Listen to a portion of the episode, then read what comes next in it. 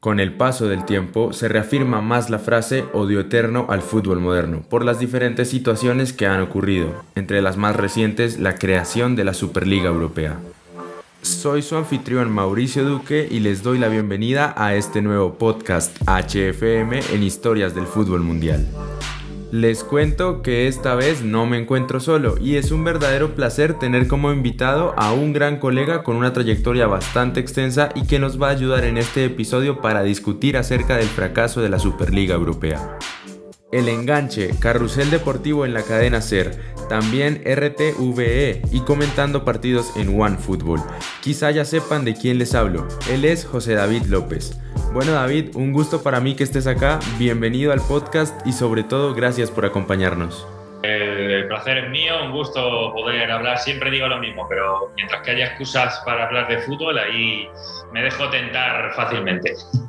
Así que bueno, para nosotros un gusto que estés acá, siendo eh, el primer invitado en Historias del Fútbol Mundial, el primer colega invitado para, para charlar, para debatir un poco. Y bueno, obviamente la invitación para todos y todas que se pongan cómodos y disfruten el siguiente podcast.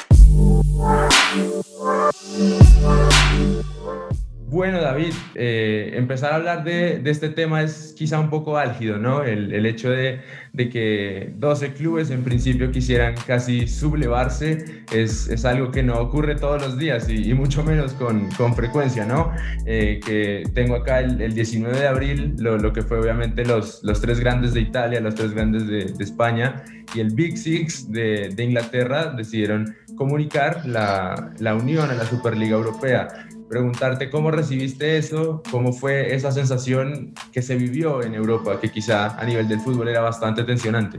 Sí, bueno, a ver, verdaderamente eh, creo, Mauricio, que desde la primera vez que yo empecé a hablar de, de, la Superliga, hace ya muchos años, porque uno intuye por dónde camina el panorama futbolero actualmente, uno eh, tenía miedo de, que verdaderamente se podía eh, empezar a imponer una serie de clubes por el mero hecho de considerar que ahora mismo eh, el tema del déficit, de la necesidad económica que existe entre todos ellos, al final lo querían llevar al siguiente nivel, como siempre poniendo obstáculos cada vez a los más pequeños y siempre buscando la parte más de fútbol negocio, evidentemente.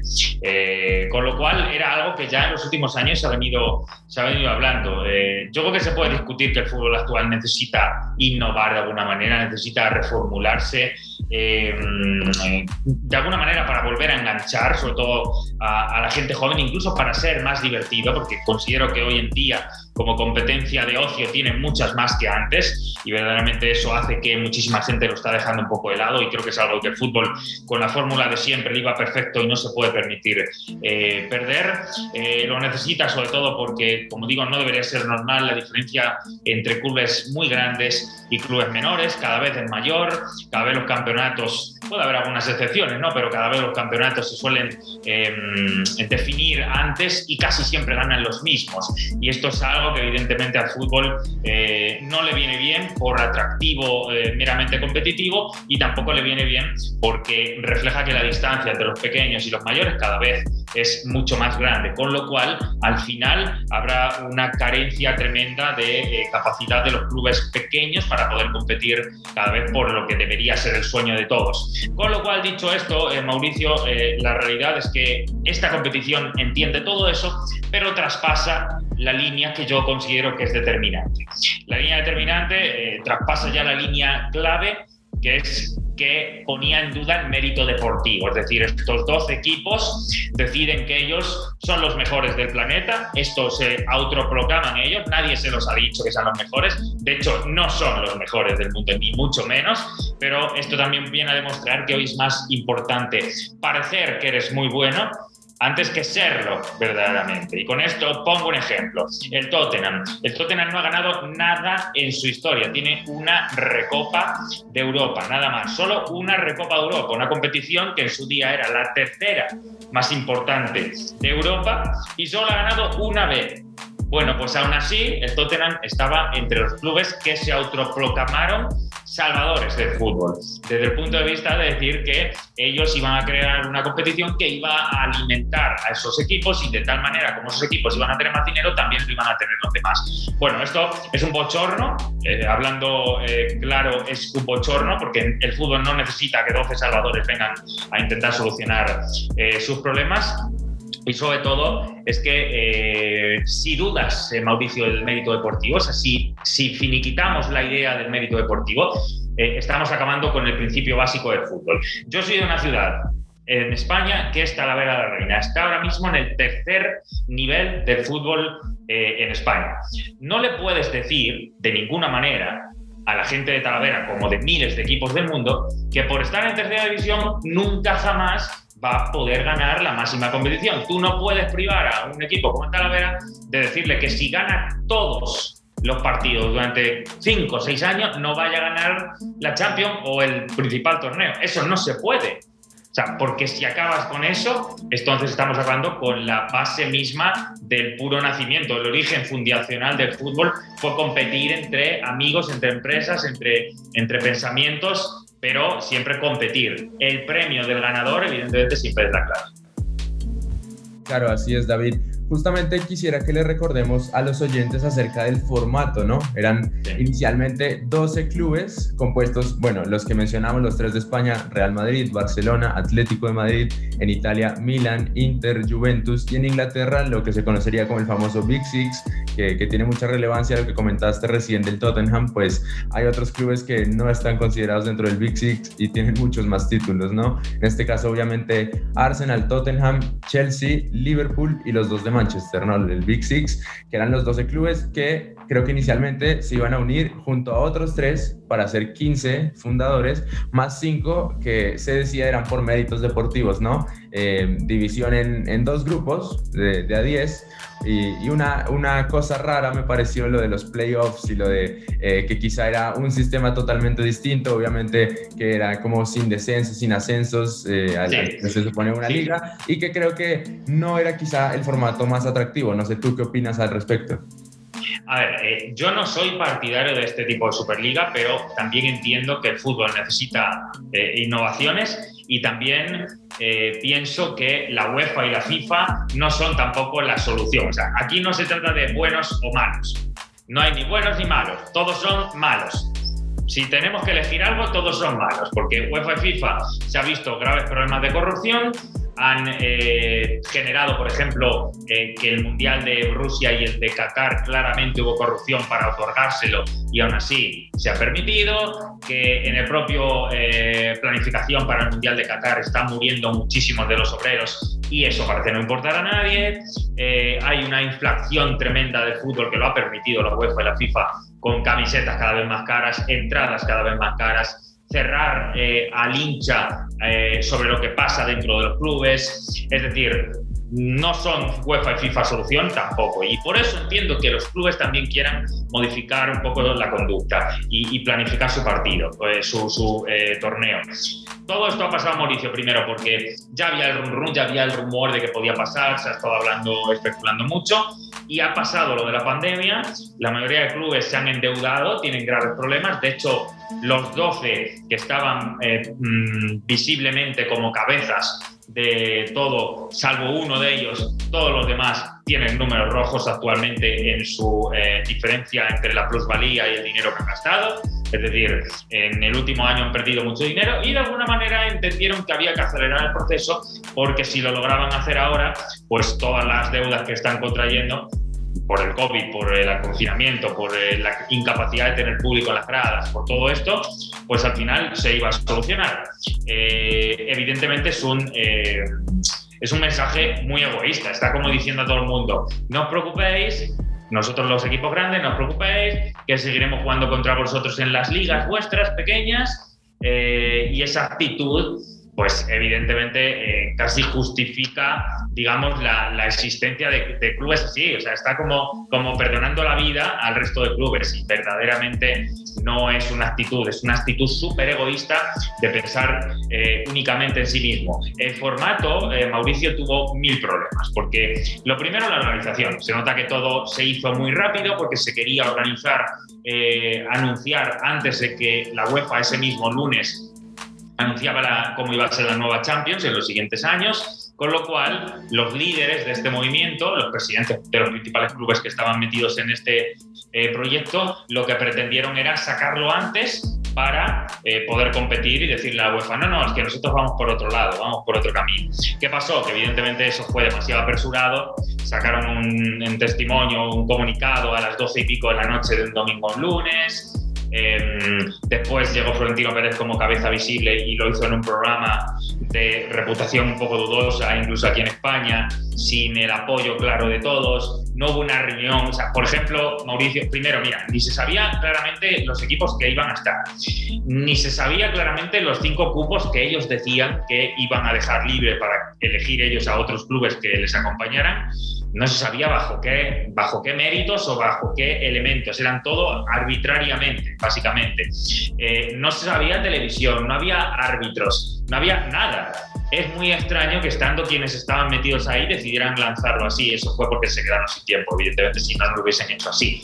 Em, es decir, una serie de malísimas decisiones que al final lo que ha ocurrido es que evidentemente los hinchas más puros, eh, sobre todo en Inglaterra, pues se han echado eh, a las calles, se han reivindicado porque ellos no quieren estar en ese papel y, y, han aprovechado casi que como sus dueños son extranjeros, casi todos ellos, muchos de estos clubes están aprovechando los hinchas para intentar meter más presión a causa de esto, a ver si son capaces de echarlos, sobre todo el Manchester United, por ejemplo. Aunque hay una cosa, y con esto acabo, Mauricio, se dice siempre que han sido los equipos ingleses los que han eh, evitado que el fútbol, o sea, que la Superliga apareciera y han salvado el fútbol y tal. No son los ingleses, esto que quede claro, no han sido los ingleses porque los ingleses permitieron que los inversores extranjeros les robaran sus clubes porque prácticamente todos los equipos de primera y segunda división están hoy en manos de dueños chinos, tailandeses, estadounidenses, japoneses, rusos, lo que sea. Y además, eh, digamos que han permitido un endeudamiento casi de todos estos clubes. Es decir, lo que están aprovechando es este ruido para salvarlo. Los que de verdad actuaron bien, y de cabeza, y de verdad son los salvadores porque han evitado que esta Superliga fuera adelante, son los equipos alemanes. Porque el Bayern era el reciente campeón de Europa, o es el reciente campeón de Europa, y se bajó. De hecho, no es que se bajara, es que no se subió en ningún momento a la Superliga. ¿Por qué? Porque en Alemania hay una cultura de fútbol hacia los hinchas enorme. Mucho más que en Inglaterra, aunque nos lo digan 10.000 veces, el hecho del el romanticismo inglés, eso quedó en el pasado. Hoy en día son clubes inversores, son de dueños inversores en Alemania no ocurre. En Alemania hay una regla desde hace muchos años que impide que inversores extranjeros compren clubes. Se llama regla de 50 más 1 y esta regla evita que el Bayern lo compre un dueño chino o el Leipzig le compre, y eso que el Leipzig es el único que se salta un poco las reglas porque pertenece a una empresa, pero tampoco pertenece a una empresa que haya llegado de repente y ha dicho, venga, me compro el club. No, eso en Alemania no existe. Así que gracias al Bayern, gracias al Dortmund sobre todo, y gracias a esa cultura de fútbol que hay en Alemania, no dio más pasos, entonces a todos les dio miedo y se bajaron el resto. Claro, David, justamente lo que mencionaste recién es, es, algo que hizo mucho ruido, pero que también dio, dio mucho de qué hablar, pero sobre todo que hacía que cambiara el fútbol de un momento a otro, ¿no? Justamente tenía la duda, bueno, mi intención es titular este episodio como el fracaso de la Superliga Europea. Ahora te pregunto, ¿consideras que es fracaso? Yo creo que es un rotundo sí, ¿no? Es un rotundísimo sí, pero es, es eh, más que el fracaso de la Superliga, es el fracaso de seguir engañando a los hinchas. Es el fracaso de seguir aprovechándose del romanticismo de los hinchas y de la fidelidad de los hinchas. Porque los hinchas me han dicho, ¿para qué quiero ganar un torneo que nos hemos inventado unos cuantos, eh, que no, no tiene historia de inicio, que no es justo porque estás dejando de lado a todos los demás. ¿En qué momento se pensaron estos 12 clubes que ellos iban a valer más que todos los millones de clubes externos que hay en toda Europa? ¿En qué momento pensaron que 12 eh, clubes iban a ser capaces de solapar a todos los demás. ¿Por qué tú le puedes decir que no al Valencia? Que Valencia es un club mítico de España. ¿Cómo le puedes decir que no? ¿Cómo le dices que no al Sevilla si el Sevilla está luchando ahora mismo la liga cara a cara con todos y, y ha ganado cinco Europa League? ¿Cómo tú le dices al Sevilla que no? Que porque tú te consideras grande, pues ellos no pueden. No hubiésemos visto jamás lo del Leicester lo de milagro el Leicester. Y esto que, insisto, el Leicester tiene un dueño extranjero también. Es decir, no todo, no todo es tan milagroso, pero a eso voy. Eh, ¿Cómo le dices tú al Atalanta el año pasado, semifinalista de, de la Champions? Eh, ¿Cómo le dices tú a, Claro, es que es imposible. Si todo, o sea, si estos clubes inventan la Superliga, si estos clubes inventaran este engendro de competición que ellos han querido crear, la diferencia entre los clubes menores y, los grandes sería cada vez más grande. Entonces la ventaja competitiva sería exagerada para la liga, más que, más que la actual todavía. Y, consiguen ese dinero encima de un torneo. Eh, eh, es, es, difícil explicar, pero encima conseguirían grandísimas cifras de dinero de un torneo que ellos han creado y que no permiten entrar a los demás. O sea, ¿cómo, cómo el Real Madrid, Barça, Atlético Madrid, por ponerte ejemplos de aquí de España, ellos sacan dinero, muchísimo dinero, para una competición que no te dejan entrar a ti, que eres del Sevilla, no te dejan entrar, pero luego encima lo van a competir en la liga contigo y te van a decir que todavía pensarán que eso es justo. El hecho de que ellos reciben mucho dinero por otro lado para luego competir contigo. Evidentemente ganarían ellos también este, este torneo. Y además, aquí hay varias cosas. Evidentemente se devaluarían muchísimo las ligas, porque la Liga Española, por ponerte un ejemplo, eh, eh, evidentemente ya no sería la prioridad para la mayoría de estos tres clubes. ¿Qué harían? Jugarían con un equipo B con jugadores no tan eh, famosos, no los, más eh, de, mayor potencial.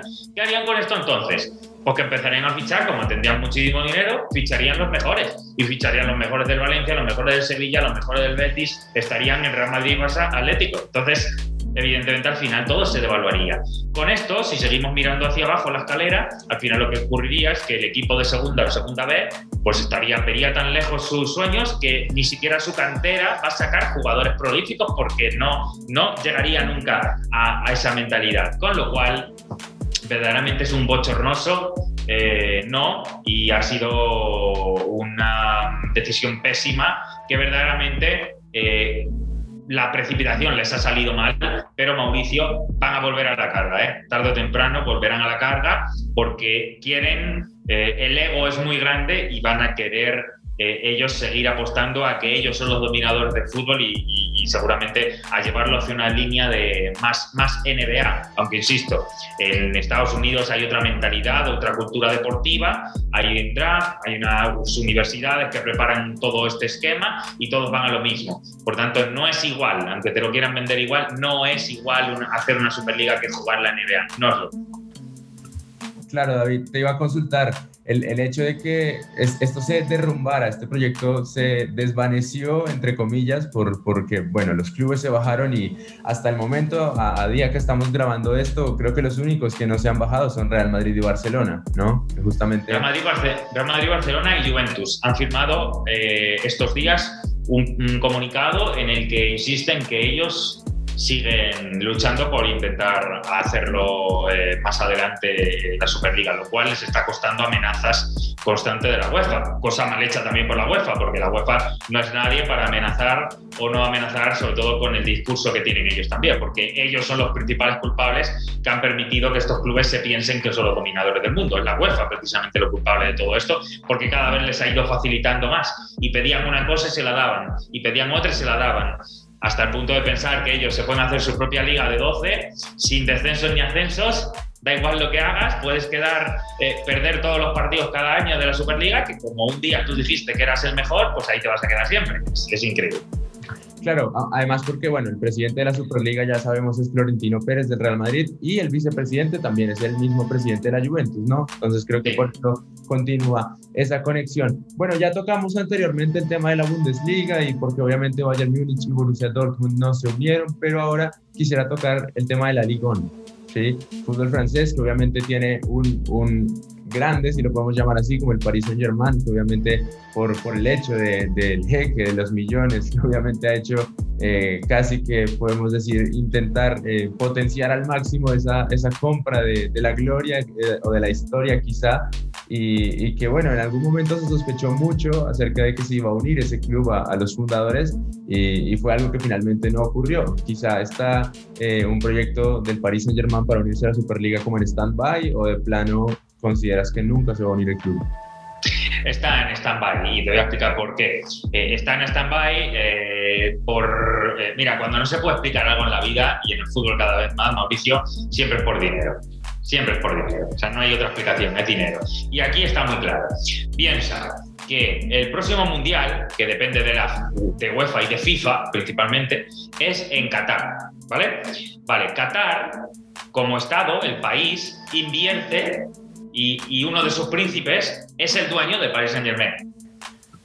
Evidentemente, de ninguna manera el Paris Saint Germain va a hacer cualquier desprecio o mala imagen a algo que pueda torpedear a la UEFA y a la FIFA, porque ellos, de manera corrupta, como se ha sabido, facilitaron que en ese país se vaya a disputar el siguiente mundial. Es decir, por lo pronto, hasta que no pasara el mundial, Paris Saint Germain no va a hacer ruido en este sentido y no va a querer aplaudir el tema de la Superliga. ¿Que quiere estar ahí dentro? Evidentemente que quiere estar ahí dentro y que al final en su día, si, todo avanza según creemos que pasará, pues también acabará, acabará estando. Así que la única explicación que hace que el Paris Saint Germain no haya estado es esta, es interés eh, deportivo interés sobre todo de, de sus propios inversores. Además, eh, Qatar, los dueños del Paris Saint Germain son los dueños de eh, la, plataforma de televisión más importante de toda Asia, que es eh, BIN Sport, y que evidentemente son eh, quienes van a pasar el mundial en todos estos países, son los dueños de la liga francesa, emiten, imagínate, los dueños del Paris Saint Germain son los dueños de la liga francesa televisivamente.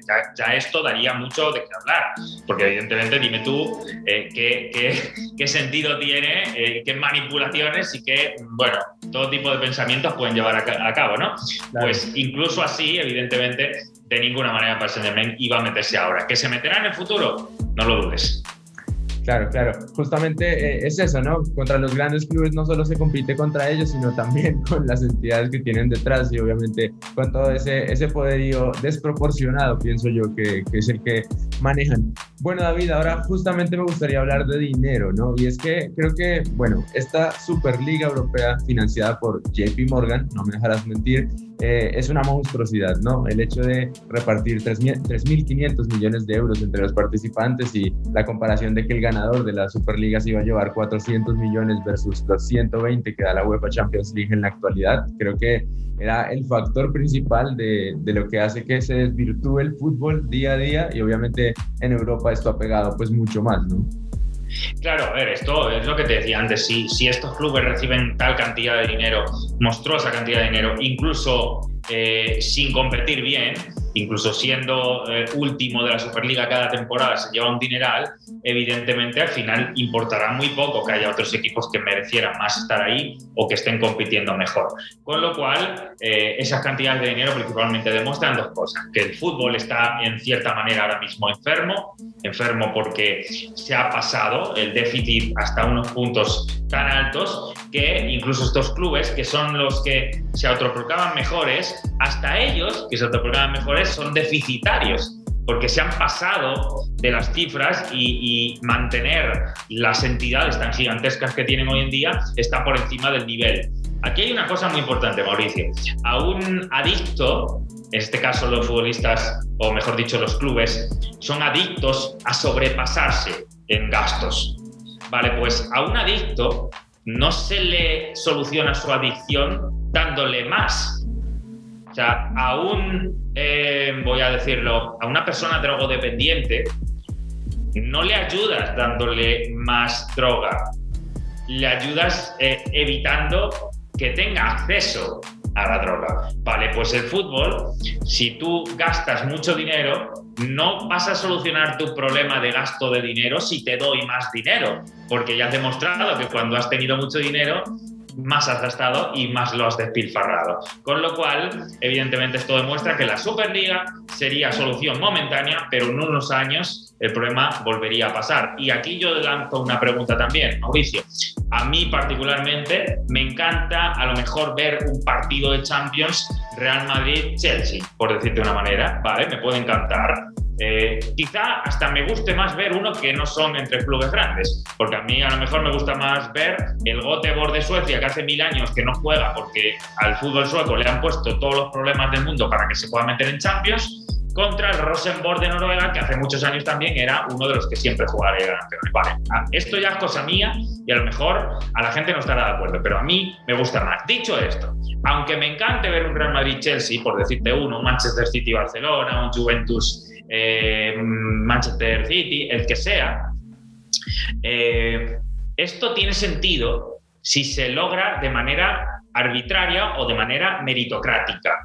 Pero si cada semana me estás imponiendo un partido de este nivel, cuando lleve tres años viendo la Superliga, habré visto 30 veces el Paris Saint-Germain contra Barcelona y estaré hasta las narices de ver el Paris Saint-Germain Barcelona, porque entonces ya el poder de ese partido, el poder de atracción y el poder de dinero, incluso de interés, también va a perderse. Y yo preferiría poner la tele a ver un Betis Cádiz porque va a ser más divertido y porque no le, ve, eh, no, no le ayuda tanto. Entonces, incluso ese negocio que nos han vendido como que la Superliga sería la panacea y sería todo perfecto, pues lo siento, pero no estoy tampoco de acuerdo. Tiene mérito ver un Real Madrid-Chelsea, por decirte de una manera, en semifinales de la máxima competición si ha hecho los méritos suficientes para llegar ahí. Si de manera arbitraria, de manera competitiva se ha llegado ahí, pero no porque me lo impongas, no porque me digas cada vez vas a tener un Barcelona-Manchester United, porque entonces voy a decir, pues al quinto Manchester United de Barcelona estoy cansadísimo de ver de partidos.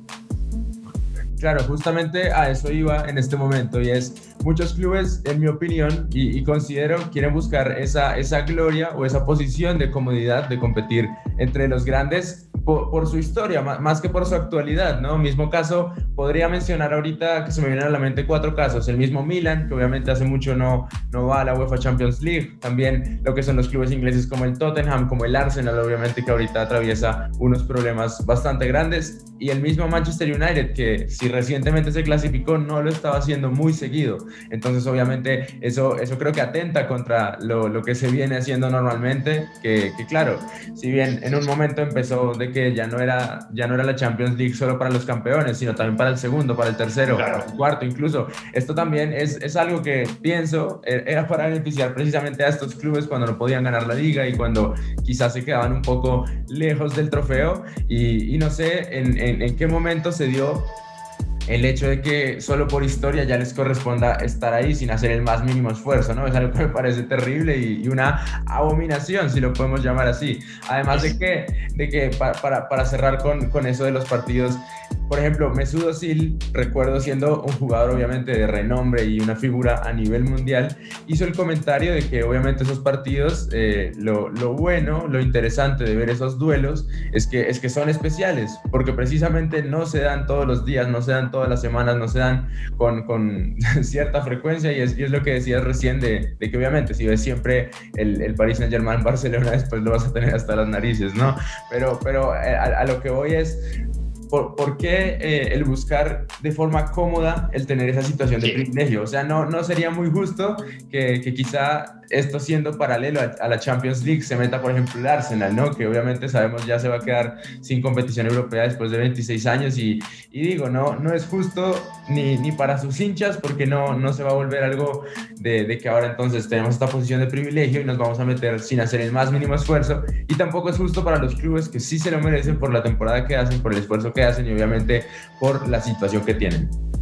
Totalmente. Hay, varias cosas en lo que has dicho. Primero, uno, mm, no son los mejores por historia, porque no están los que, los que eligieron la Superliga, ni siquiera son los mejores por historia, porque el Arsenal no ha ganado nunca una Champions. De hecho, el Arsenal solamente tiene una Europa League. De hecho, antes de que se llamara Europa League, cuando era Copa de, la UEFA, no tiene más.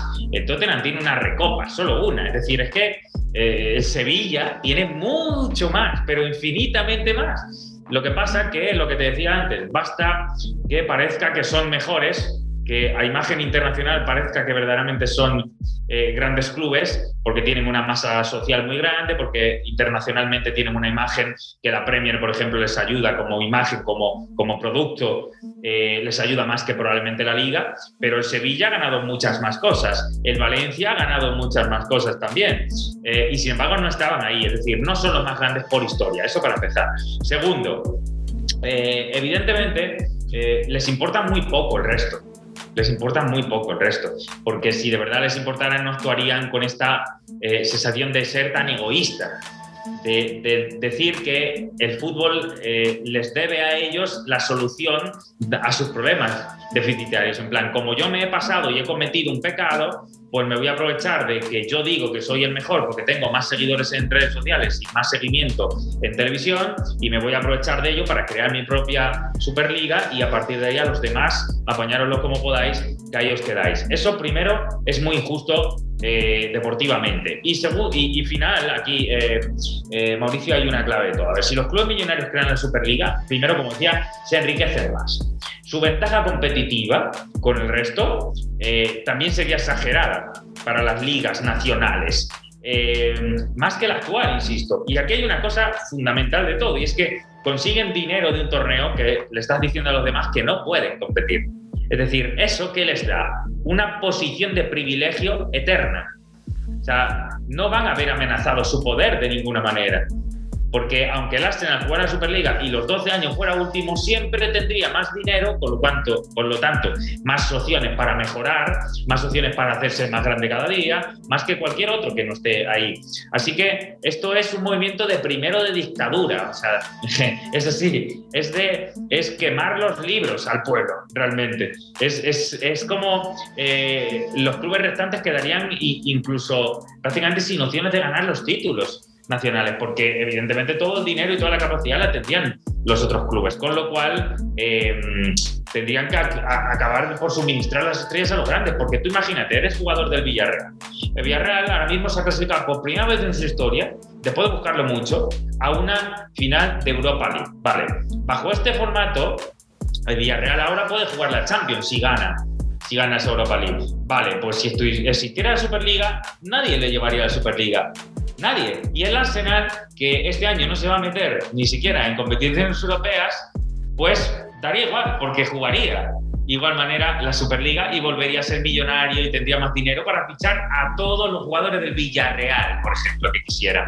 Es decir, es de risa, verdaderamente es de risa. Y, ahí está todo explicado, Mauricio. Es que al final el fútbol hoy en día es un elemento de negocio tremendo, le importa muy poco a los más grandes lo que ocurra con los demás y al final eh, estos son ejercicios y son movimientos de inversores porque el fútbol en, manos de estos inversores son los dueños de estos clubes y entonces no lo ven como tú y como yo, como, como cualquier hincha. Son claramente elementos estratégicos porque son grandísimas empresas multinacionales. Así es, David. Justamente para ir cerrando, me quedan dos preguntas. La primera, ¿Cuál sería ahora la solución para todo este, eh, como esta situación que se vive en Europa, ¿no? Con respecto a la UEFA, también a estos clubes que querían rebelarse, si lo podemos llamar así. ¿Cuál es, no, no sé si la solución o no, o no sé si haya una solución visible y, perceptible a corto plazo, pero ¿qué, ¿qué podría de alguna forma salvar lo que se está viviendo hoy? No, no se va a salvar, no se va a salvar. Lo que va a pasar es que lo van a ir aminorando de vez en cuando cuando puedan, pero en unos años volverán otra vez y estos tres equipos ahora tendrán muchos más detrás y, los ingleses ahora no pueden ni siquiera moverse por todas las quejas que están teniendo sus hinchas, con lo cual por ahí va a ser cada vez más complejo, pero en unos años volverán a la carga. Eh, ¿Qué va a hacer la UEFA y la FIFA para tranquilizar a estos clubes? pues ayudarles más todavía. Eh, va a aumentar el pago que vaya a hacer por premios y demás, va a intentar de alguna manera eh, no complicar demasiado el acceso casi perpetuo de los clubes principales siempre a las competiciones eh, ¿Esto cómo se hace? Pues ofreciendo eh, una fase previa de clasificación menos, si eres de la Premier o desde la Liga o eres de Italia, por ejemplo, es decir, son pequeñas ayudas que de alguna manera siempre vayan a facilitar que tú vayas a estar en la siguiente edición. Eh, si, si recuerdas, hubo un año en el que el Liverpool ganó la Champions, pero no se metió vía Champions, o sea, vía Premier en la siguiente Champions y al Liverpool le ayudaron, le recuperaron, le repescaron y lo metieron en la siguiente Champions. Vale, pues este tipo de cosas, por ejemplo, si esto sucede alguna vez, quiere decir que eres un equipo muy grande porque has ganado la Champions, pues estos eh, favores, ayudas, pues la UEFA, FIFA siempre lo tienen en cuenta y al final lo que intentan es ofrecer siempre una posición de privilegio, como decía antes, a estos clubes grandes para que cada vez lo tengan más fácil para asegurar precisamente que ellos son los dueños del cotarro. Así que ahora tenemos, Mauricio, una Superliga infiltrada, que no la llamamos Superliga, la llamamos Champions, pero la siguiente, el siguiente formato que va a entrar a partir de dos años en la siguiente Champions ya tiene muchas más facilidades para estos clubes grandes, tiene un playoff diferente, tiene una clasificación diferente y si te das cuenta y lo desmenuzas, todo es al final para poner más obstáculos a los pequeños y para poner más facilidades a los grandes, siempre. Tal cual, David, mejor no pudo estar explicado eso. Pero ¿dónde quedan los hinchas en todo esto, David? Es increíble cómo quizá ya en esta época no se piensa en el aficionado, no hay ese, ese amor, ese romanticismo que obviamente se quedó, no, no ahora, obviamente hace muchos años se, se quedó atrás todo eso, pero ¿dónde quedan los hinchas? ¿Dónde quedan los fanáticos? ¿Dónde quedan esas personas que se ilusionan con igual, ya sea de uno de los clubes que fundaron la Superliga o no, con el hecho de llegar a la gloria deportiva por propios méritos y no por una imposición? Eh, los hinchas hace mucho tiempo que en el fútbol élite, en el fútbol élite, insisto, no importan. No importan porque si no, no valdrían entradas aquí a 100 euros en España para un partido de liga, no valdrían las camisetas 100 euros. Eh, habría una sintonía más cercana de los clubes con los hinchas, cosa que ahora no, porque son un coto, coto cerrado, ahí no se puede entrar, eh, tiene un caparazón tremendo. ahora todas las redes sociales parece que es lo único que hay de acercamiento y al final el fútbol eh, ha ido alejando sistemáticamente al hincha cada vez más. Le ha ido alejando, le ha ido rinconando, le hace que para verlo por televisión cada vez tenga que pagar más, eh, tenga plataformas especiales, que tenga que eh, pagar mucho para mm, comprarse la camiseta, para visitar el entrenamiento, para cualquier afectuosidad, para cualquier gesto afectuoso, el hincha verdaderamente cada vez tiene que eh, desempolvar los bolsillos y sufrir mucho desde ese punto de vista. Así que verdaderamente en la élite importa muy poco el hincha y lo que se está haciendo es aprovecharse del hincha, de sus bolsillos, para seguir enriqueciéndose más todos estos clubes. Así que verdaderamente eh, la solución eh, para acercar al hincha sería mucho más compleja y creo que es básicamente todas estas cosas hacen que al final los más jóvenes cada vez les cueste más encariñarse con el fútbol. Nosotros, en mi generación, por ejemplo, y no soy nada mayor porque tengo treinta y pico años, o sea, soy todavía joven desde este punto de vista, eh, estoy ahí en ese margen entre que he visto gente más mayor con, con, otro fútbol, pero el mío también ha sido el mismo que es para los jóvenes de ahora, porque es el fútbol moderno, por llamarlo de alguna manera. Y aún así ya hay unos cambios. Yo cuando era pequeño podía ir a la ciudad deportiva, por poner otro ejemplo, del Real Madrid, la zona de entrenamiento, y no solo veía todo el entrenamiento completo, sino que después al finalizar los jugadores pasaban por una zona, les podías pedir fotos, les podías pedir autógrafos, sufriendo, ¿no? Porque había mucha gente siempre y tal, pero había esa, esa eh, cercanía. Podías ir muy fácil a ver los partidos. Eh, era muy sencillo verlos en televisión a buenas horas, eh, toda la familia se juntaba, todo eso se ha ido perdiendo. Entonces, si nosotros nos hicimos, mi generación se hizo hincha de un equipo o del fútbol en sí, porque era el ocio principal, el ocio que más nos divertía, hoy en día todo esto que se ha cerrado al hincha, la dificultad que le pones al propio hincha para quererte, para ser fan de tu propio club, pues al final está haciendo que pues prefieran ver una película en HBO o quieran ver una serie en Netflix o quieran eh, eh, ponerse al videojuego, pues estén en Twitch 15 eh, horas. y al final están jugando más al FIFA que ver fútbol, por ejemplo. Es decir, antes no había tantas opciones de ocio, hoy hay muchas más. Así que como el fútbol no sea capaz de entender que tiene que acercarse al hincha, el hincha cada vez se va a ir se va a olvidar más y se va a despegar más del fútbol. Así que no al hincha solo le conviene que el fútbol se acerque, sino el fútbol necesita que los hinchas estén de su lado, porque como no estén de su lado, se van a dar cuenta todos estos clubes que quieren generar la Superliga, y no te hablo de los demás, la importancia que tiene lo que han dejado de lado, que son lo que a ellos les representa. Porque sin los hinchas, al final no hay fútbol, lo que hay es negocio, es diferente. Así es, David. Bueno, en realidad esperamos que esta situación mejore de algún modo. Obviamente está bastante complicada, pero bueno, esperamos que tanto los clubes como los entes eh, rectores del mismo puedan hacer algo por salvar y obviamente por guardar todo eso que se ha ganado con, muchísimos años, ¿no? El, obviamente el amor, el gusto por el fútbol de muchas personas, empezando por nosotros, obviamente que, que nos dedicamos no solo eh, como hinchas, sino también obviamente eh, a trabajar sobre él. David, un placer esta charla que acabamos de tener, que nos hayas acompañado. ¿Cómo la pasaste? Muy bien, muy bien. Yo ya me ves, cada vez que es hablar de fútbol, pues rápidamente me sale la parte de, hablar y hablar y hablar y no parar. Así que encima el tema de la Superliga es un tema que me toca porque como romántico del fútbol que me considero, pues me, duele bastante este tipo de, de actitudes contra las que estoy totalmente en contra. Así que había ganas de hablarlo y espero que haya quedado claro y haya ayudado a la gente a que lo entienda un poquito mejor y a disfrutar de tu gran podcast que estás armando. Muchas gracias, David. Ha sido también un placer. Por favor, recuérdale a las personas que nos están escuchando tus redes sociales, donde te pueden encontrar y para que obviamente sigan también el gran trabajo que haces.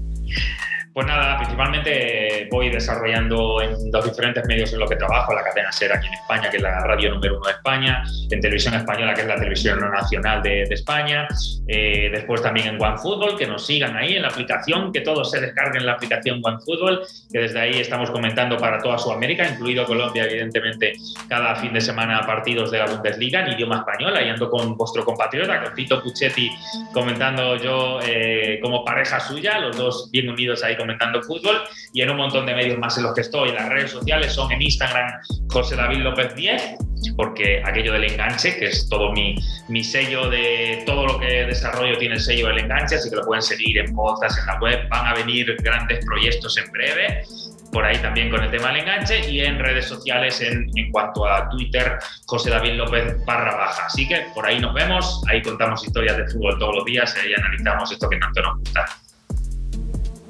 Muchísimas gracias, David. Bueno, recuerden que a mí me pueden seguir en las redes sociales, tanto Twitter como Instagram, como arroba Mauricio Duque Cero, a Historias de Fútbol Mundial. Aquí estamos en Spotify, Apple Podcast, Anchor, como podcast HFM. También en las redes sociales, Twitter, HFM-oficial y en Instagram como arroba historias del fútbol mundial. Nos escuchamos en una próxima ocasión para seguir hablando de fútbol, porque detrás de cada historia rueda un balón.